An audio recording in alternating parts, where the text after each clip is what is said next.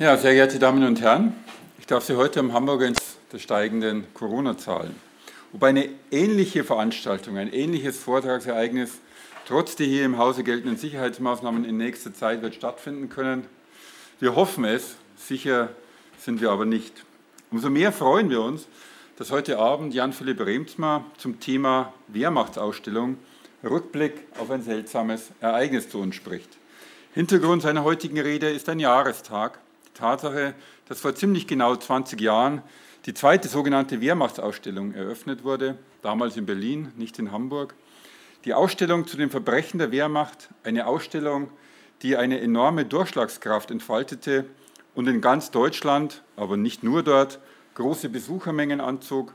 Eine Ausstellung, über die die große Politik ebenso diskutiert hat wie das Feuilleton. Eine Ausstellung, die kritisiert und gelobt wurde, die Debatten bis hinein in die Familien auslöste und die insofern für die Kulturgeschichte der Bundesrepublik Deutschland von erheblicher Bedeutung war. Ein Punkt, der im Übrigen auch heute in einer kleineren Tagung hier am HIS zum Thema gemacht worden ist. Jan-Philipp Remsmar wird heute unter anderem als Zeitzeuge über dieses Ereignis sprechen, als derjenige, der das Hamburger Institut für Sozialforschung gegründet und bis 2015 auch geleitet hat das Institut, das diese Ausstellung aufs Gleis gesetzt und das er auch finanziert hat und immer noch finanziert. Er wird aber wohl in mehr als in einer, in dieser Rolle zu Ihnen und zu uns heute sprechen. Er wird sich Ihnen wohl mehr als nur als ein Zeitzeuge darstellen. Jan Philipp Remsmar ist eben auch Literatur- und Sozialwissenschaftler, der in seiner nun folgenden Rede, so vermute ich zumindest, seine Rolle als Zeitzeuge mit dem ihm zur Verfügung stehenden intellektuellen Mitteln kritisch hinterfragen und brechen wird, der vermutlich dann auch eingreifen wird in aktuelle erinnerungspolitische Auseinandersetzungen. Herr Riemsmar, wir freuen uns auf Ihren Vortrag.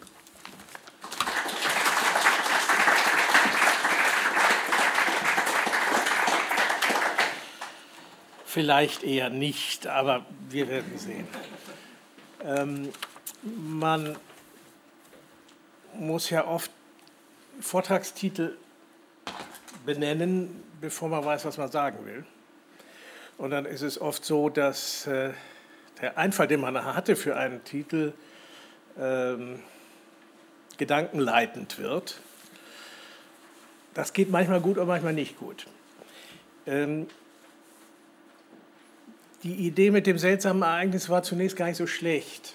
Und ich wollte mit einer Phänomenologie seltsamer Ereignisse beginnen.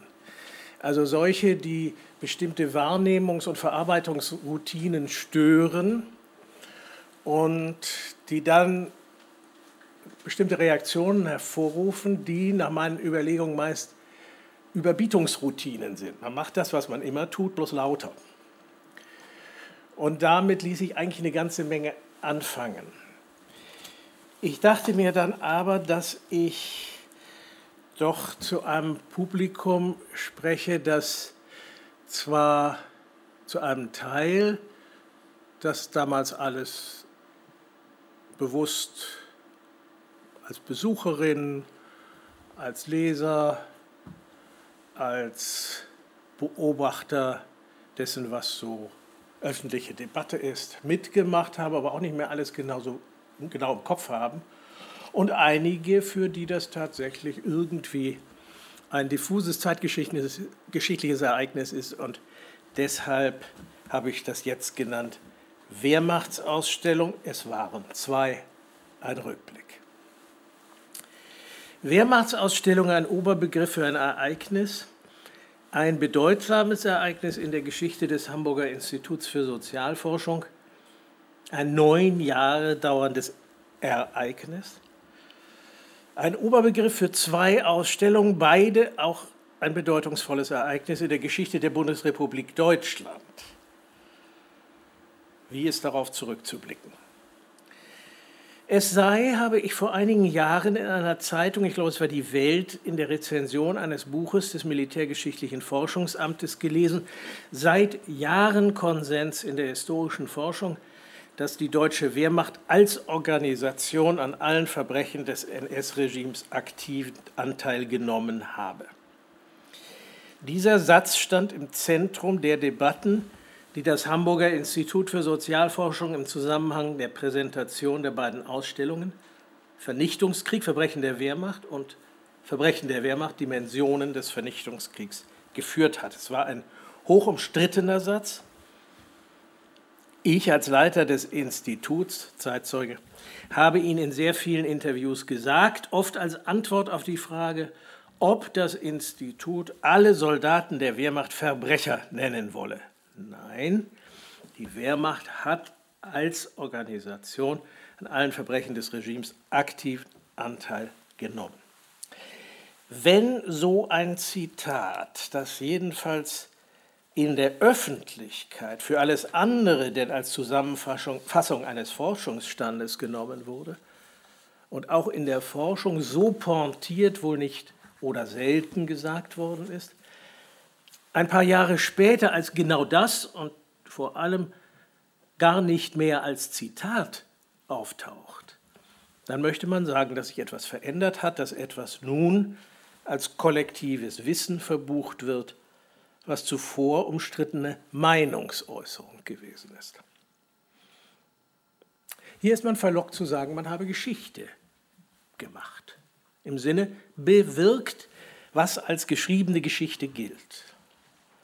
Aber kaum erinnere ich mich daran, wie ich vor Jahren dieser Verlockung nachgegeben habe, als ich diese Rezension las, reist Bundespräsident Steinmeier in die Ukraine und hält dort eine seiner Reden. Wer in meinem Land, in Deutschland, weiß heute vom Holocaust durch Kugeln? Hören Sie das Leerlaufen des Pathos in meinem Land, in Deutschland?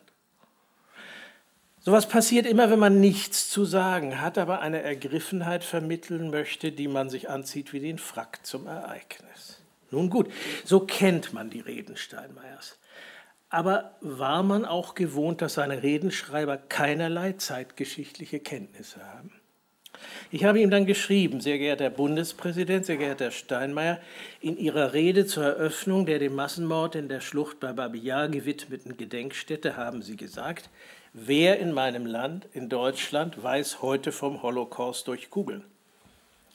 Die Antwort auf diese Frage könnte sein, die Hunderttausende, die fast zehn Jahre lang die beiden Ausstellungen des Hamburger Instituts für Sozialforschung über den Vernichtungskrieg und die Verbrechen der Wehrmacht besucht und die vielen anderen, die zumindest die Debatten darüber verfolgt haben, zu denen auch eine Bundestagsdebatte gehört, die man historisch genannt hat.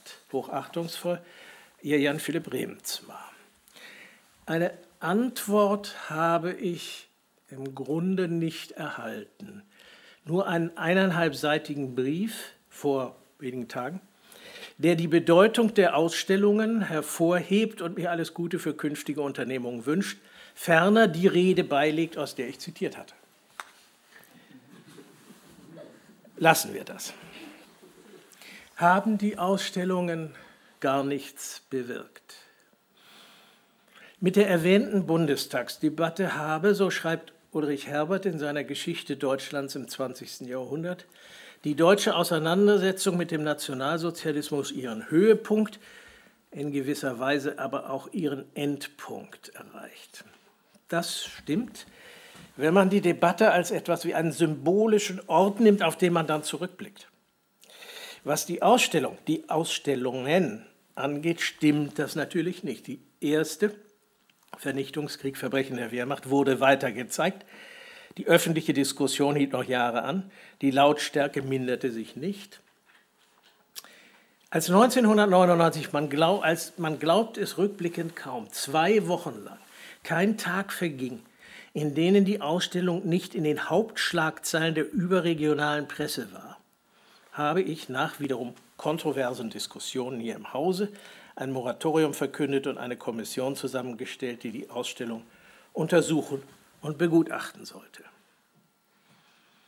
Mir war bei der Entscheidung, die Ausstellung begutachten zu lassen und so lange nicht mehr zu zeigen, bis das Gutachten vorliegt, klar, dass es mit einer Überarbeitung nicht getan sein würde.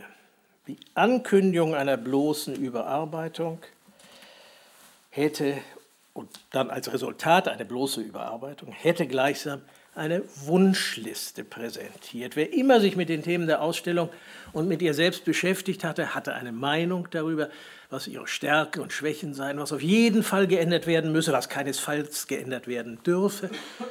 Es wäre chaotisch gewesen.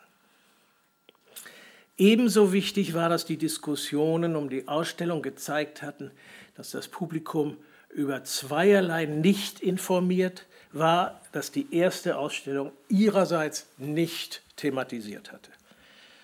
Die Meinung, dass ein Krieg im 20. Jahrhundert etwas wie ein rechtsfreier Raum gewesen sei, war weit verbreitet. Die Vorstellung, dass, Sol dass, Soldaten im Kriege so an Befehle gebunden seien, dass sie keinerlei Handlungsermessen bei der Befolgung der Befehle gehabt hätten, war gleichfalls die allgemeine oder mehrheitliche Auffassung. So war denn die erste Idee für eine Neukonzeption, zwei neue Kapitel zu schreiben, die dann die ebenfalls nach Kapitelthemen neuem Material, neuer Materialdarbietung, weiter und neu ausgearbeitete Erläuterungstexte ganz anders gestaltete neue Ausstellung gleichsam rahmen sollte. Diese Idee und ihre Umsetzung war äußerst erfolgreich. Wir haben heute Morgen in der erwähnten kleinen Tagung darüber gesprochen. Soweit ich sehe, sind beide Einwände gegen die Ausstellung nicht mehr erhoben worden. Hier wurde erfolgreiche Informations- und Aufklärungsarbeit geleistet.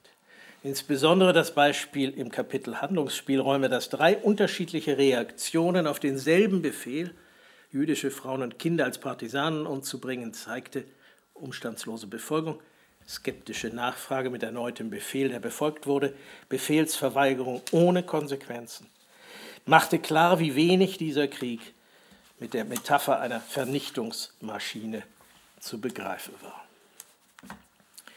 Bedeutungsvoll zunächst zudem war die Erweiterung der Ausstellungsthematik durch das Thema, durch das Kapitel Kriegsgefangene, weil hier die Debatte der eventuell geteilten Verantwortung SS-Einsatzgruppen gar nicht aufkommen konnte und schließlich die bessere Kontext, Kontextualisierung mancher Bildstrecken. Ein wichtiges Beispiel in der ersten Ausstellung war das Massaker von Tarnopol nur in einer unvollständigen Bildstrecke zu sehen, wie die Fotos zustande gekommen waren, wie sie zu sortieren waren, welche Geschichte sie genau erzählten, war nicht mit letzter Sicherheit zu sagen. Diese Bilder und die mit ihnen verbundenen Unsicherheiten waren einer der Ausgangspunkte der Kritik, genauer Angriffe gegen die Ausstellung. Es ging um ein Massaker an der jüdischen Bevölkerung der Stadt, ausgeführt von Einheimischen einer SS-Division, bewacht und unter Beteiligung von Soldaten der Wehrmacht. Es waren aber auch Leichen zu sehen, die einem vorausgegangenen Mordaktion der sowjetischen KGB, der die Stadt kurz zuvor verlassen hatte, zum Opfer gefallen waren. Man warf der Ausstellung vor, sie wollte diese Morde der deutschen Wehrmacht zurechnen, was nicht der Fall gewesen war. Aber der gesamte Vorgang, der Zusammenhang der Morde miteinander war nicht zureichend geklärt und so blieb wenigstens die Unterstellung unzureichender Recherche auf der Ausstellung und der für sie Verantwortlichen im Raume. Wozu der unkluge, zuweilen unfaire Umgang des Leiters der Ausstellung Hannes Heer mit Bogdan Musial, der sich mit den Ereignissen von Tarnopol beschäftigt hatte, hinzukam. Ich hatte diesen Umgang gebilligt, weil ich mich mit den begleitenden, auch juristischen Schriftwechsel nicht zureichend beschäftigt hatte, eine Fahrlässigkeit, die mir als Letztverantwortlichem nicht hätte unterlaufen dürfen.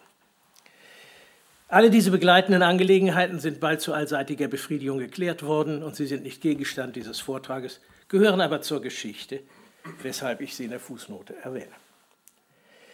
Die zweite Ausstellung konnte die Recherche zu Ende führen und die Geschichte der Morde von Tarnopol erzählen. Die einrückende Wehrmacht stieß in den Gefängnissen von Tarnopol auf die Leichen von Häftlingen, die der KGB, wie nicht nur an diesem Ort, als letzten Akt der sowjetischen Besatzung dieses Ortes ermordet hatte. Diese Leichen wurden aus den Zellen geholt und der Bevölkerung präsentiert. Der Bevölkerung. Hier wurde nun die Interpretation, die die eingerückte deutsche Besatzung diesen Morden gab, deutlich. Die Mordopfer seien Opfer des jüdischen Bolschewismus, Täter seien gleichsam der KGB, der nicht gleichermaßen der KGB, der nicht mehr vor Ort war, wie die jüdische Bevölkerung Tarnopols.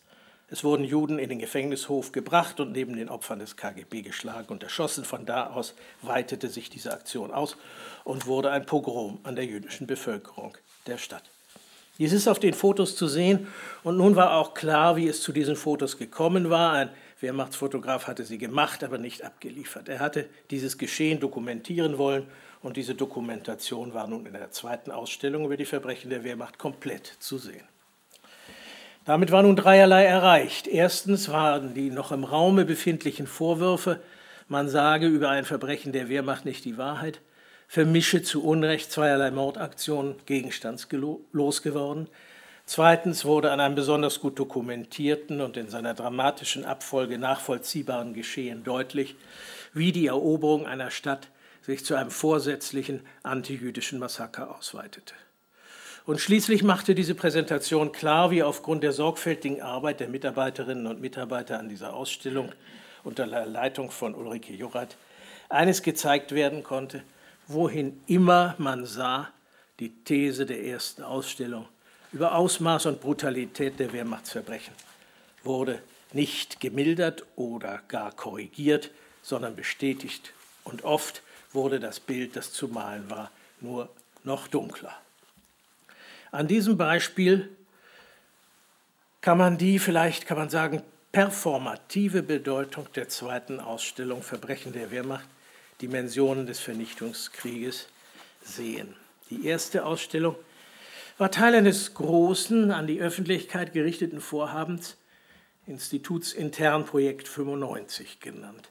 Im Jahr 1995, ein halbes Jahrhundert nach 1945, fünf Jahre vor Ende des Jahrhunderts, sollten Aspekte der Gewaltgeschichte des 20. Jahrhunderts thematisiert werden. Im Zentrum stand eine andere Ausstellung, die Ausstellung 200 Tage und ein Jahrhundert und der gleichnamige Band der Hamburger Edition, der erste dieses Verlags.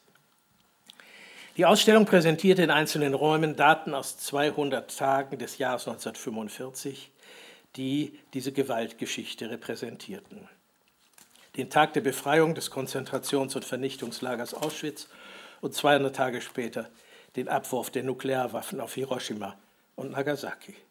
Dazwischen weitere Daten im Zusammenhang mit dem sowjetischen Gulag, die Überstellung befreiter sowjetischer Kriegsgefangener, die gemäß eines Befehls von Stalin automatisch ins Straflager deportiert wurden, staatlicher Terror, aber auch der Beginn der Unabhängigkeitskämpfe der Kolonisierten am 8. Mai 1945 wurde nicht nur die deutsche Kapitulation unterzeichnet, sondern die französische Armee schoss auf eine Versammlung im algerischen Sétif, auf der für die Unabhängigkeit Algeriens demonstriert wurde. Und am 8. März proklamierte Prinz Sihanouk die Unabhängigkeit Kambodschas. Die Gründungsversammlung der UNO fällt in diese 200 Tage und das Kommuniqué von Yalta hatte im Februar die Bestrafung deutscher Kriegsverbrechen gefordert, woraus dann das historische Novum der Kriminalisierung von Staatsverbrechen im Nürnberger Hauptprozess wurde. Diese Ausstellung präsentierte keine Forschungsergebnisse des Instituts, sondern gab Denkanstöße für die Öffentlichkeit, die durch eigene Veröffentlichungen begleitet, besonders in der Institutszeitschrift Mittelweg 36 vorbereitet und begleitet wurden.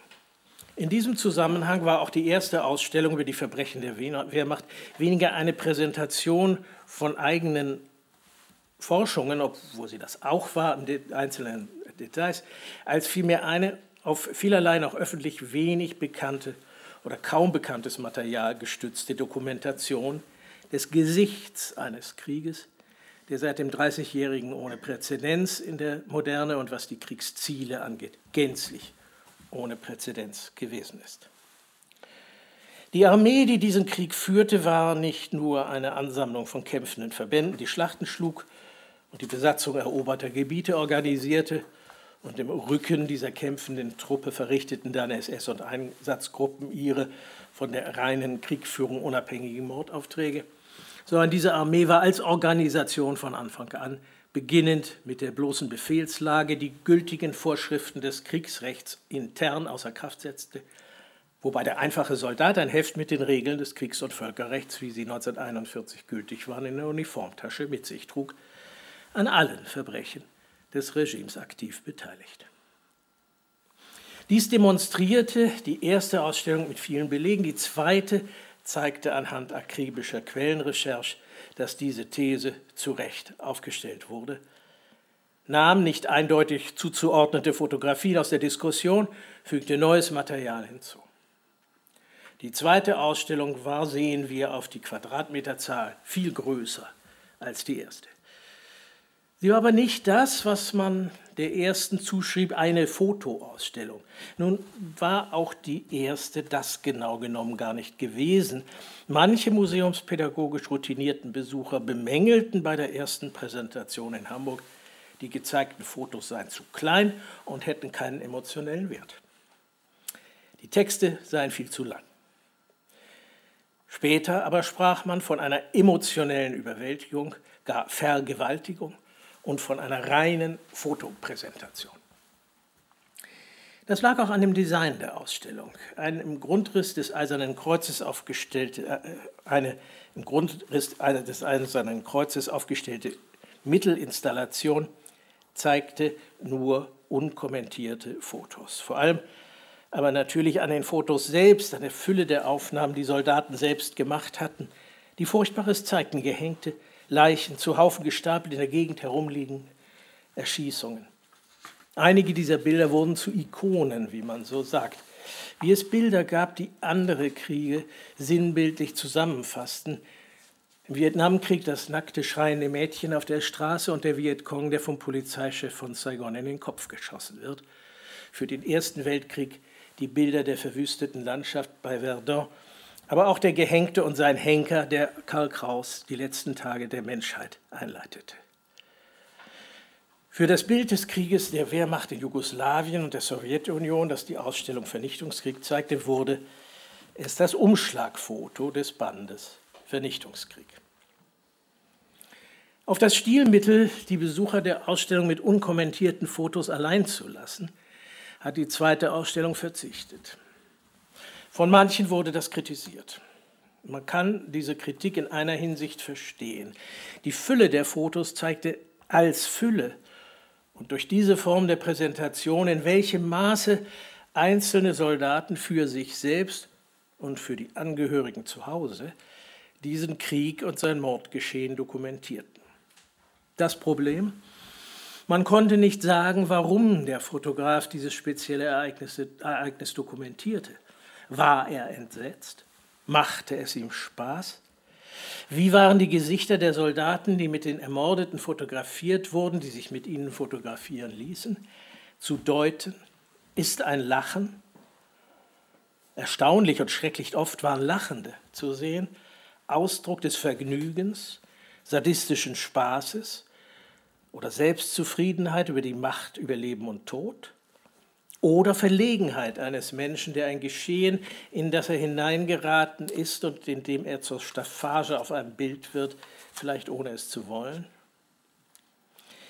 Die Auf Anforderung an den Ausstellungsbesucher und die Besucherin, mit dem, womit sie oder er da konfrontiert wurde, umzugehen, war groß.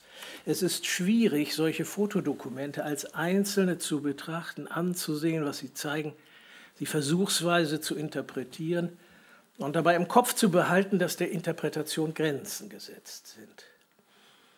Gewiss haben zu viele sich einen zu schnellen Reim darauf gemacht und sind zu einem generalisierenden Schluss gekommen, sei es über das Gesehene, so und so war es, so waren die Täter, wie man ja sehen kann, sei es über die unterstellten Absichten derjenigen, die die Ausstellung so und nicht anders gemacht hatten. Man will uns einreden, das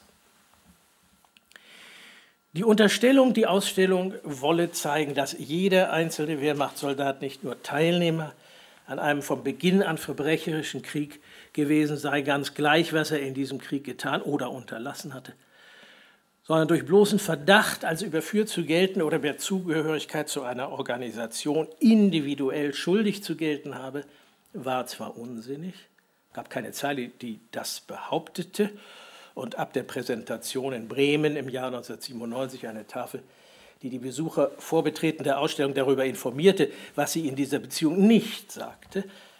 Aber wer dies sehen wollte, warum auch immer, sah genau das. Leider nährte der Leiter der Ausstellung Hannes Heer diese Interpretation, indem er auf einem Vortrag behauptete, bis zu 80 Prozent aller Soldaten an der Ostfront seien individuell an Verbrechen beteiligt gewesen. Die Ausstellung behauptete das nicht und das Material ließ eine solche gewissermaßen statistische Aussage nicht zu. Heer zog diese Aussage nach einer internen Diskussion zurück, beziehungsweise wiederholte sie öffentlich nicht mehr. Die Bilder traten zurück, aber davon, dass man sie als Darstellungsmittel nun vernachlässigt hätte, kann keine Rede sein. Die Komplettierung der bildlichen Präsentation des Wehrmachtspogroms von Tarnopol habe ich erwähnt. Zu erwähnen sind auch die Fotografien, die die planmäßig mörderischen Zustände in den Kriegsgefangenenlager zeigten. Anlässlich der Reise des Bundespräsidenten zur Gedenkstätte Babi Yar zeigten deutsche Zeitungen die Fotos, die in der zweiten Ausstellung zum ersten Mal über diesen Schauplatz gezeigt wurden, wenn auch ohne Quellenangabe. Ich habe gesagt, dass die zweite Ausstellung so auch zu einem performativen Akt wurde. Sie zeigte durch die Fülle des Materials, seine Aufarbeitung und Aufbereitung, die Form der Darstellung, dass hier eine Forschungsarbeit gezeigt wurde, die in der Lage war, die Diskussionen über das, was unter dem Begriff Vernichtungskrieg und Wehrmachtsverbrechen zu verstehen war, zu beenden. Ich schließe mich der Meinung derjenigen an, die sagen, dass es der Darstellungsform der ersten Ausstellung bedurft hätte, um etwas, das, wie man sagte, in der Forschung längst bekannt gewesen sei, genauer wohl in Teilen der Forschung, in einer Öffentlichkeit bekannt zu machen, die hierauf ersichtlich nicht vorbereitet gewesen war. Die Leistung der zweiten Ausstellung war es, akribisch zu dokumentieren, was die erste manchmal nur schlagzeilenartig behauptete. Und sie zeigte, was die Forschung hier zusätzlich noch tun konnte und was dann nach der zweiten Ausstellung in der Forschung noch weiter getan wurde. Ohne die zweite wäre die erste, trotz des Urteils der sie begutachtenden Kommission, für immer als die umstrittene Wehrmachtsausstellung in die bundesrepublikanische Geschichte eingegangen und damit auch die These als die These der umstrittenen Wehrmachtsausstellung. Kann man zusammenfassen, was diese Ausstellungen für die Geschichte der Bundesrepublik Deutschland bedeutet haben? Ich zitiere noch einmal Ulrich Herbert, der schrieb, mit der Debatte um die erste Ausstellung im Bundestag habe die, die, die äh, Debatte um die erste Ausstellung im Bundestag habe die Wende gebracht. Nicht eigentlich die Wende in der öffentlichen Diskussion, die ging weiter und endete erst mit der zweiten Ausstellung, aber irgendwie doch. Sie, ich zitiere die Bundestagsdebatte, signalisierte die Herausbildung eines nicht vollständigen, aber doch sehr weitreichenden Konsenses über die Parteigrenzen hinweg, dass die Wehrmacht des, während des Krieges in großem Maße an den nationalsozialistischen Massenverbrechen beteiligt gewesen war, wurde fortan öffentlich nur noch am rechten Rand der Gesellschaft bestritten. Mit diesen großen Debatten der späten 90er Jahre, zusätzlich die Goldhagen-Debatte, die Auswirkungen der Rede Martin Walsers in der Paulskirche, hatte die deutsche Auseinandersetzung mit dem Nationalsozialismus ihren Höhepunkt, in gewisser Weise aber auch ihren Endpunkt erreicht. Auch das haben wir heute in der kleinen Tagung diskutiert. Was seitdem in dieser Hinsicht bekannt wurde, habe nicht mehr zu größeren Eruptionen geführt. Man hielt nun, schreibt Herbert lakonisch, alles für möglich und sogar für wahrscheinlich, so dass nun unter Beweiszwang stand, wer daran zweifelte. Die Zeit, die die erste Ausstellung über die Verbrechen der Wehrmacht in Deutschland und Österreich und Luxemburg gezeigt wurde, war begleitet von einigen Ereignissen. Da war in München der, wie man zählte, größte Aufmarsch rechtsradikaler Demonstranten in der Geschichte der Bundesrepublik, die mit Bussen aus dem ganzen Land anfuhren und vor dem Ausstellungsort demonstrieren wollten. Der Platz aber war bereits von Gegendemonstranten besetzt, die ihrerseits gegen diesen Aufmarsch demonstrierten. Die große Zahl der rechtsradikalen Demonstranten lässt sich dadurch erklären, dass die Polemik gegen die Ausstellung von dem CSU-Politiker Gauweiler angestimmt worden war. Dieses offene Bündnis von parlamentarischer Rechter und außerparlamentarischen Rechtsradikalen, weder Gauweiler persönlich noch die CSU, versuchte sich von diesem Unisono zu distanzieren, war singulär. In Bremen gelang es dem Bürgermeister Scherf derlei zu vermeiden. Die Ausstellung wurde sogar im Rathaus gezeigt mit, den erwähnten klarlegenden, mit dem erwähnten klarliegenden Vorspruch, was die Ausstellung nicht zum Ausdruck bringen wollte. In Saarbrücken gab es einen Bombenanschlag. Und es gab eine Bundestagsdebatte, beantragt von der Fraktion der Grünen. Sie wurde sofort historisch genannt. Solche Bemerkungen, Benennungen, Benennungen heißen erst einmal nicht viel. Wie viele Boxkämpfe des Jahrhunderts hat es gegeben und die noch andauernde Viruspandemie wurde flugs zu der des Jahrhunderts erklärt. Wir werden sehen. Aber bedeutungsvoll war diese Debatte. Wie ist solche Bedeutsamkeit zu beschreiben? Ereignisse dieser Art sind manchmal solche, in denen etwas so vor aller Augen geschieht, dass es wirkt, als sei es stellvertretend geschehen, als geschehe das, was allenthalben geschieht, auf der Bühne noch einmal und manchmal auf der Bühne, bevor es in der Wirklichkeit wirklich passiert. Ein Beispiel aus jüngerer Zeit. Die CDU verliert in Wahlumfragen zusehends, wie die stark die Verluste am Wahltag sein werden, weiß niemand. Man hoffte, aber auf ein schlechtes Wahlergebnis konnte sich jeder vorbereiten. Am Wahlabend zeigte sich, dass es so schlimm kam wie befürchtet. Man hätte sich in ein Schönreden flüchten können, wenn die SPD nicht, wie dann deutlich wurde, eindeutig, wenn auch nicht dramatisch, vor der CDU gelegen hätte. Der Auftritt des Kanzlerkandidaten Laschet war ein Balanceakt. Er musste die Niederlage, die auch die eigene war, eingestehen, wollte aber doch den Anspruch auf Regierungsbildung erheben. Tatsächlich blieb ihm gar nichts anderes übrig. Er hätte sonst seinen Rücktritt vom Parteivorsitz und stellvertretend das Ende aller Ambitionen der CDU auf die Kanzlerschaft erklären müssen. Das Manöver gelang nicht. Was im Einzelnen in den Tagen nach der Pressekonferenz geschehen ist, muss man nicht analysieren. Dadurch, dass die CDU Laschets offensivem Agieren nicht folgte, gab sie sich als Regierungspartei auf. Man muss sagen, nach Jahrzehnten bundesrepublikanischer CDU-Regierungsführung nur durch zwei SPD-geführte Regierungen unterbrochen. Wie will man das nennen? Zeigte sich da etwas? Wurde da etwas offenbar? Oder wurde in diesem Ereignis das manifest, was zuvor latent gewesen war?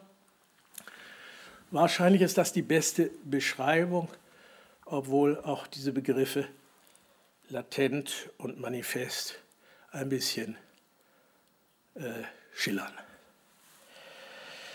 In der Bundestagsdebatte wurde manifest, ich bediene mich mal dieser Wörter, das nicht mehr funktionierte, was in der Münchner Demonstration kurz zuvor noch funktioniert hatte, aber eindrucksvoll und durchaus nicht einfach von, nur von links zurückgewiesen worden war, ein vergangenheitspolitisches Bündnis von parlamentarischer Rechter und außerparlamentarischen Rechtsradikalen. Seien sie nun neue Rechte oder seien sie auch biografisch alte Anhänger des NS-Regimes. Wenn man bedenkt, wie lange dieses Bündnis immer wieder gestiftet worden war und gehalten hatte, zum Beispiel bei der Verunglimpfung der Attentäter vom 20. Juli bis zu deren Anerkennung, der Beschimpfung von Willy Brandt wegen seines Exils, so war, was sich hier vor Augen und Ohren derjenigen abspielte, bemerkenswert, um ein kleines, derjenigen, die sich das anhörten und ansahen, abspielte, bemerkenswert, um ein kleines Wort zu verwenden. Die Akteure dieses Dramas waren die Abgeordneten, äh, die Hauptakteure der CDU, Alfred Träger, und der SPD, Otto Schily. Wir haben auch in der kleinen Tagung heute Morgen darüber gesprochen. Bemerkenswert war auch die Rede von Heiner Geißler, der mit seinem Versuch, eine Formel der Einigung für die Befürworter und Gegner zu finden, scheiterte.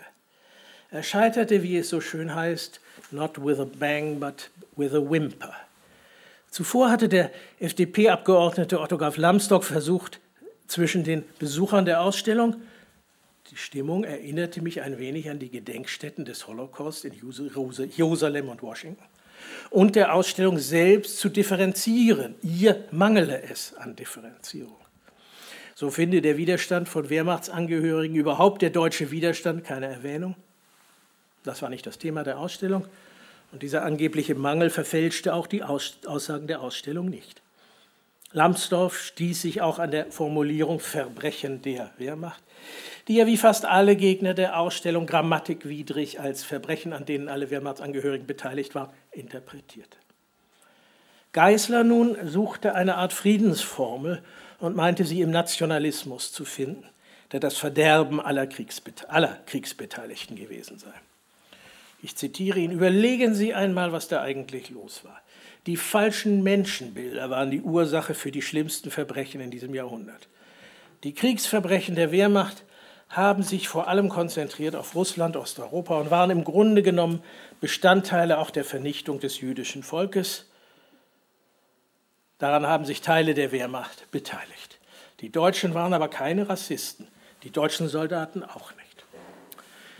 Das wird man in seiner Pauschalität noch weniger hingehen lassen können, als man die gegenteilige Aussage hingehen lassen würde. Aber auch das ist nicht so wichtig. Aber sie waren Nationalisten. So pauschal auf einmal. Infolge des Versailler Vertrages und von vielem, was in der Weimarer Republik auf die Menschen hereingebrochen war. Ich lasse auch das unkommentiert. Sie waren nicht die einzigen Nationalisten, aber Hitler hat die Deutschen mit dem Nationalismus verführt, insbesondere auch die Führung der deutschen Wehrmacht. Deswegen ist es wichtig, dass wir uns über diese Ursachen, nämlich die falschen Menschenbilder, unterhalten. Und dann über die Verführten. Wie sollten sie angesichts ihrer Erziehung, die sie gehabt haben, und angesichts der Bildungseinrichtungen der Universitäten auch anderes wissen? Als Warnung vor den falschen Menschenbildern und ihren Folgen sollte die Ausstellung hingenommen werden. Ich plädiere dafür, eine solche Ausstellung einfach hinzunehmen. Ich würde sagen, demütig hinzunehmen im Sinne des Wortes von Ignatius, der gesagt hat, Wahrhaftigkeit gegen uns selber, das ist Demut. Eine eigenartige Rede, eine seltsame Idee angesichts von Massenverbrechen dieses Ausmaßes von einem falschen Menschenbild zu sprechen, das wie so viele andere falsche Menschenbilder dazu verführt, schlimme Dinge zu tun. Ach, hätten die verführten Generäle es doch besser gewusst. Doch wie konnten sie es besser wissen? Lassen wir diesen dummen Unfug auf sich beruhen.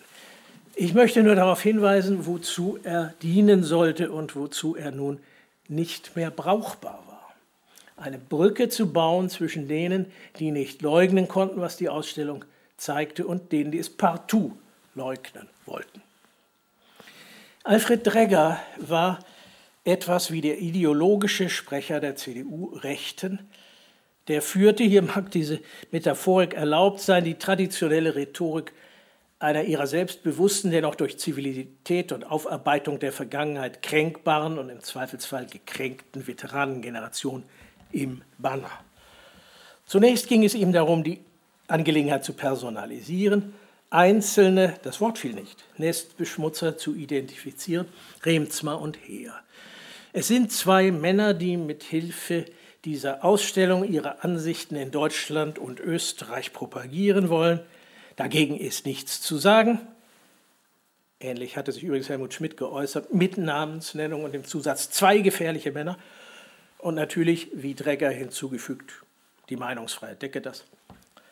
Dann aber, die Ausstellung bringe inhaltlich nichts Neues. Das war die Abfolge der kritischen Vorhaltungen auch anderswo. A. Nichts Neues, B. Tendenziös diffamierend, C. Mit Fälschungen arbeitend. Weiter Dräger. Die Frage sei aber, ob die Aussteller, die Aussteller wie Jahrmarktsbudenbesitzer, Heer und Remsmar wissenschaftlich und moralisch legitimiert sind, was zu tun?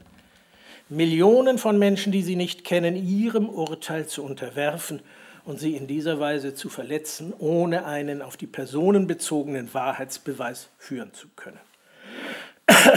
Der Redner spricht im Namen jedes einzelnen Veteranen, stellt sich vor ihn. Mehr noch, er spricht für ein ganzes Volk. Meine Damen und Herren, es geht dabei nicht nur um Einzelne, sondern um uns alle. Wie ein Volk nach einem verlorenen Krieg mit seinen Soldaten umgeht, sagt viel aus über Moral, seine moralische Substanz, über seine Würde und seine innere Stärke und Schwäche. Ich kann jeden Deutschen, auch die Abgeordneten dieses Hauses, nur bitten, sein Verhalten an diesen Maßstäben zu orientieren. Bei den Soldaten des Zweiten Weltkriegs und ihren Angehörigen geht es nicht um eine kleine abgrenzbare Gruppe unseres Volkes, sondern um die gesamte Bevölkerung der damaligen Zeit. Fast alle Männer waren eingezogen. Natürlich waren auch die Mütter, Schwestern, Töchter, die Freundinnen und Ehefrauen der Soldaten mit betroffen. Es geht in dieser Frage also um unser Verhältnis zu einer ganzen Generation unseres Volkes. Wer versucht, die gesamte Kriegsgeneration pauschal als Angehörige und Helfershelfer einer Verbrecherbande abzustempeln, der will Deutschland ins Mark treffen. Dagegen wehren wir uns. Es ist alles beieinander, das Volk, dessen Zusammenhalt und Stärke getroffen werden soll, bis ins Mark natürlich. Und das können wir nicht dulden. Dräger spricht klar aus, was die Bedeutung der beiden Ausstellungen nennen wir sie die Wehrmachtsausstellungen, ausmachte. Und was wie hinzuzufügen ist, im Jahr 1995 vom Institut selbst gar nicht so erfasst worden war. Ein Vortrag auf einer ersten Resümee-Tagung habe ich genannt, was man plant, was daraus wird, über ein prognostisches Versagen. Im Zuge dessen, was man Aufarbeitung der Vergangenheit nannte, war es um einzelne Bevölkerungs zuvor um einzelne Bevölkerungsgruppen gegangen, angefangen vom ersten der Nürnberger Prozesse gegen die Hauptkriegsverbrecher, dem Nürnberger Ärzteprozess, dokumentiert von Alexander Mitscherlich und Fred Mielke in ihrem Medizin ohne Menschlichkeit. Im Streit um die Entschädigungszahlung für Zwangsarbeiter ging es um die Industrie und so fort und immer wieder um Einzelne, als es in Jerusalem Adolf, Eich, als in Jerusalem Adolf Eichmann vor Gericht stand, sah man auf Eichmann die Person um deren Bewertung und psychologisches Profil man stritt, nicht wirklich auf den Prozess der Vernichtung mit seinen kollektiven Verantwortlichkeiten, den Raul Hilberg schon beschrieben hat. Mit der Wehrmacht thematisierte die Ausstellung das Verhalten der Soldaten und das betraf jede Familie, das betraf jede Ausstellungsbesucherin und jeden Ausstellungsbesucher als Familienmitglieder. Wie wir aus den Gästebüchern, aus Interviews wissen, kamen Besucher in die Ausstellung, um ihren Vater, Großvater, Onkel zu suchen und Manche fanden ihn oder meinten ihn gefunden zu haben. Und wie wir heute in der Tagung gehört haben, ist das auch Gegenstand einer literarischen Verarbeitung geworden. Die Ausstellung löste Erinnerungen aus, so etwa bei einem Mitarbeiter des Instituts an seinen Vater und dessen gewöhnlich zu Weihnachten gesagten Satz, er müsse seinem Sohn noch was aus dem Krieg erzählen, aber noch sei er, der Sohn, der Vater, nicht so weit. Irgendwann war der Vater dann tot. Man hatte die Generation der Kriegsteilnehmer kaum je als eine Heldengeneration betrachtet. Die Leitfigur war in der alten Bundesrepublik wie in der DDR der tapfere, von teils unfähigen, teils bösartigen NS-treuen Offizieren oder SS-Leuten ins Unglück gebrachte Lanzer, Muschkote, wie Helmut Schmidt immer irritierenderweise sagte. In einem Gästebuch war zu lesen, die Väter, vielleicht war es auch der Singular, mein Vater, könne kein Verbrecher gewesen sein, er sei ja Opfer gewesen. Es war um die verführte, die missbrauchte Generation gegangen, 1995 tatsächlich noch. Und nun stand im Raum, dass diese Generation einen verbrecherischen Krieg geführt hatte. Eigentlich nichts Neues, sagte auch Alfred Träger aber sich damit dann die Frage nach dem Einzelnen schon immer gestellt hatte, aber nicht deutlich gestellt wurde. Diese Frage wurde vehement abgewehrt, bis diese Abwehr auf einmal zusammenbrach. Nicht, weil nun auf einmal die Generation der Großväter, Väter, Ehefrauen, Mütter, Söhne und Töchter, Enkelinnen und Enkel in melancholische Katatonie versunken wäre oder nach einem kathartischen Erlebnis namens Ausstellungsbesuch in selbsttherapeutische Exerzitien gefallen wäre. Nein, man hielt nun, wie Herbert schrieb, alles für möglich, wenn nicht für wahrscheinlich. In der Rede Alfred Regers erleben wir tatsächlich den letzten rhetorischen Aufmarsch derjenigen, die sich mit einem verbrecherischen Krieg identifizieren wollten. Man ist ja versucht zu sagen, auf Teufel komm raus. Und um das tun zu können, die Verbrechen selbst zwar nicht zu leugnen, sehr wohl aber individuelle Verantwortung und damit die Grundlage der Moral. Darum, ich wiederhole mich, die Bedeutsamkeit des Kapitels Handlungsspielräume in der zweiten Ausstellung. Kurz nach Alfred Dregger sprach Otto Schily.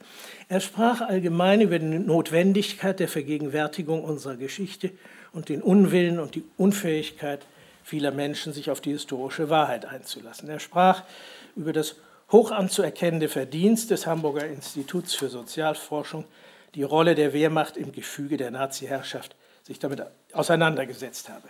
Er sprach über die Allianz von Teilen der CSU mit den rechtsradikalen Demonstranten und einer Gefährdung des demokratischen Grundkonsenses der Bundesrepublik. Das war vielleicht zu erwarten, wenn auch vielleicht nicht in dieser Deutlichkeit. Dann aber sprach er an, worum es Dregger in seiner Generation und Veteranenrede gegangen war. Übrigens ohne direkt auf ihn zu replizieren, es war gar keine direkte Antwort, es ergab sich aus der Logik des Vortrags. Nach einigen allgemeinen Sätzen über das Verschwinden von Subjekt, Individuum, Schuld und persönlicher Verantwortung in politischer Rhetorik hält er plötzlich inne, als müsse er sich überwinden, das Folgende zu sagen. Gestatten Sie mir einige persönliche Bemerkungen. Mein Onkel Fritz Schily, ein Mann von lauterem Charakter, war Oberst der Luftwaffe. Schily hält erneut inne. Es ist tatsächlich ein atemberaubend theatralischer Moment, sichtbar ohne jede Intention auf Theatralik. Er schluckt die Tränen, die ihm kommen, hinunter. Entschuldigung. Am Ende des Krieges war er Kommandeur eines Fliegerhorstes in der Nähe von Ulm. Er suchte in der Verzweiflung über die Verbrechen des Hitlerregimes bei einem Tieffliegerbeschuss den Tod. Schilly spricht weiter über seinen Bruder, der sich der Mitgliedschaft in der Hitlerjugend verweigert habe und versuchte zunächst ins Ausland zu fliehen. Da ihm das nicht gelang, meldete er sich freiwillig an die Front. Er wurde nach kurzer Ausbildung als Pionier im Russlandfeldzug eingesetzt. Er litt schwerste Verwundungen und verlor ein Auge sowie die Bewegungsfähigkeit eines Armes. Was, fragte sich der damalige Zuhörer, würde nun kommen? Dass die Ausstellung auch der Menschen mit diesen Schicksalen hätte explizit gedenken müssen? Jedenfalls stellt sich Chili mit diesen Sätzen im Namen seiner Familie neben die Kriegsveteranen, in deren Namen Dregger sprechen wollte. Und so geht es weiter. Der Vater meiner Frau, Jendrich Chaimowitsch, ein ungewöhnlich mutiger und opferbereiter Mann, hat als jüdischer Partisan in Russland gegen die deutsche Wehrmacht gekämpft. Nun die rhetorische Pointe, die in keiner Weise zu erwarten gewesen war. Der einzige der genannten Personen, der für eine gerechte Sache sein Leben eingesetzt hat, war Jindrich Chaimowitz. Denn er kämpfte gegen eine Armee, in deren Rücken sich die Gaskammern befanden, in denen seine Eltern und seine gesamte Familie ermordet wurden. Er kämpfte gegen eine Armee, die einen Ausrottungs- und Vernichtungskrieg führte, die die Massenmorde der berüchtigsten Einsatzgruppen unterstützte. Dann wendet er sich an Dregger persönlich. Sie sollten sich zu der Einsicht durchringen, dass Deutschland nur dadurch zur Demokratie geworden ist, dass Nazi-Deutschland den Krieg verloren hat. Dass solche Selbstverständlichkeiten noch 1997 so eine rhetorische Wucht entfalten konnten. Sie konnten es vor der rhetorischen Mauer, eine andere Metapher, die Dregger errichtet hatte, eine Mauer, hinter der er ein großformatiges Wir versammeln wollte, und plötzlich stand er trotz allem Beifalls alleine da. Chili bedeutete ihm ein anderes Wir, zu dem nun der gesamte Bundestag stellvertretend für die gesamte deutsche Bevölkerung, inklusive Alfred Degger, gehörte, dem er sagte, dass es nicht zuletzt den sowjetischen Partisanen Dank schuldete. Und was geschieht? Dregger bedankt sich. Nicht bei Chili, aber er widerspricht ihm auch nicht. Er dankt dafür, dass wir offen und anständig miteinander reden können. All die, denjenigen, die dazu beigetragen haben, möchte ich herzlich danken. Erst griff er diejenigen an, die das deutsche Volk schwächen wollten, indem sie das Ansehen der deutschen Soldaten beschmutzten. Dann reichte er demjenigen symbolisch die Hand, der den Deutschen Bundestag dazu aufforderte, denen zu danken, die diese Soldaten bekämpft hatten, weil sie einen verbrecherischen Krieg geführt hatten. Verzeihen Sie mir, dass ich mich vom Pathos mittragen lasse, aber was will man tun, wenn man objektiv sein will? Es ist ein historischer Moment gewesen.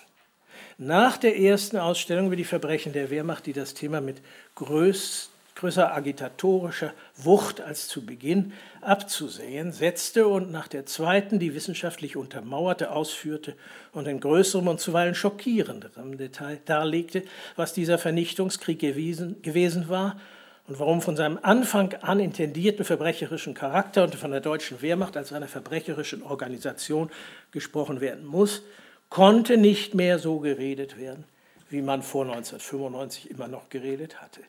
Die Bundestagssitzung führte diesen Moment, in dem sich etwas grundlegend veränderte, auch wenn der Streit um die Ausstellung noch ein paar Jahre weiterging und erst durch die zweite Ausstellung beendet wurde, vor Augen und Ohren. Sie war auch der Moment, wo die Allianz von parlamentarischer Rechte und außerparlamentarischen Rechtsradikalen bei diesem Thema und wohl beim Thema Aufarbeitung der Vergangenheit generell beendet war bleiben wir beim Adjektiv historisch. Vielen Dank.